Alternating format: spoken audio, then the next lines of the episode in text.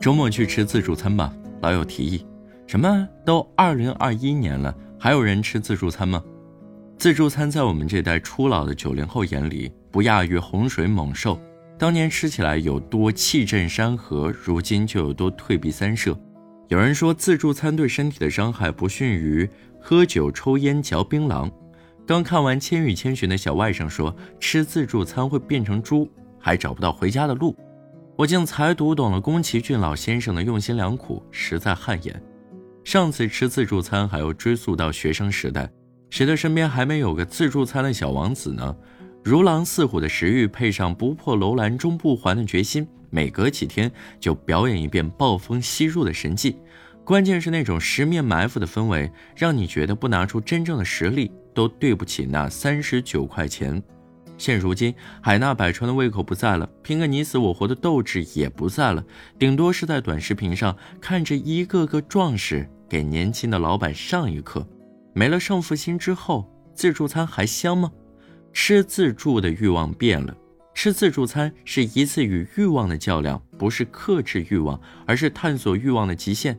曾经，比起食欲，它更关乎于的是胜负欲。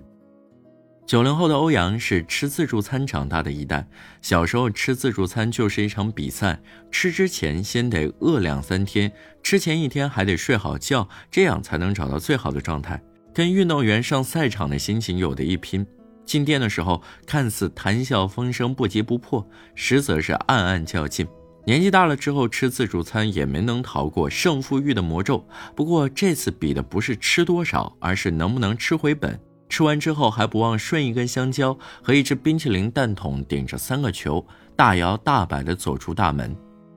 网络上至今流传着诸多吃回本的攻略，例如只吃贵的不吃对的，抢菜要六亲不认。要熟悉地标，直奔目标等等，带有浓浓的时代感。事后你要问他自助好不好吃，依旧说不上来。毕竟吃的都是贵的，不是对的。为了回本，最爱的可乐和炸鸡可是一口都没吃上。不过随着经济的发展，欲望逻辑很快就变了。以前人们凭借着铜墙铁壁般的胃，在酒池肉林中乘风破浪，吃的越多，食材越贵，就越开心。如今健康意识变强了，品味提高了，人们不再执着于吃多少或能不能吃回本，他们更在意能不能吃到想吃的美食，能不能获得舒适的体验感。因此，人们的追求从胜负欲回到了食欲本身。食物终结者的称号配不上当代食客的优雅，食物品鉴师才有资格。因此，扶墙进、扶墙出的故事不再有市场。美食作家胡竹峰总结道：“人们见多识广，见多识广，对一切饮食就有了平常心。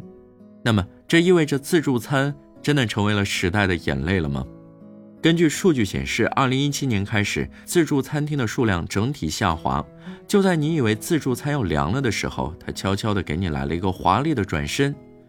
不少的主打海鲜自助的餐厅，有着接近满分的评分。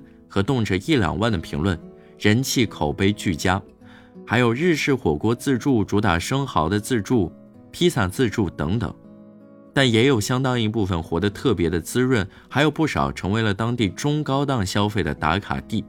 动不动吃自助餐的欧阳，有一天又重出了江湖，风风火火地奔向了自助餐厅。约法三章：吃慢一点，吃八分饱，只吃自己爱吃的。只有一个胃，为什么不吃对的东西？消费者放弃了以丰富性取胜的大而全的重自助，反而投身小而美的轻自助的怀抱。兴许有一天，世界上再没有主打自助的餐厅，自助只是一种额外的服务形式。那里有一群热爱自由的人们，他们不再执着于算计，单纯的为了喜欢食物慕名而来，吃多吃少各凭己愿。我是陈浩，感谢收听今天的节目。找到我，欢迎添加我的个人号“主播陈浩”这四个字的全部拼音。我们下期再见。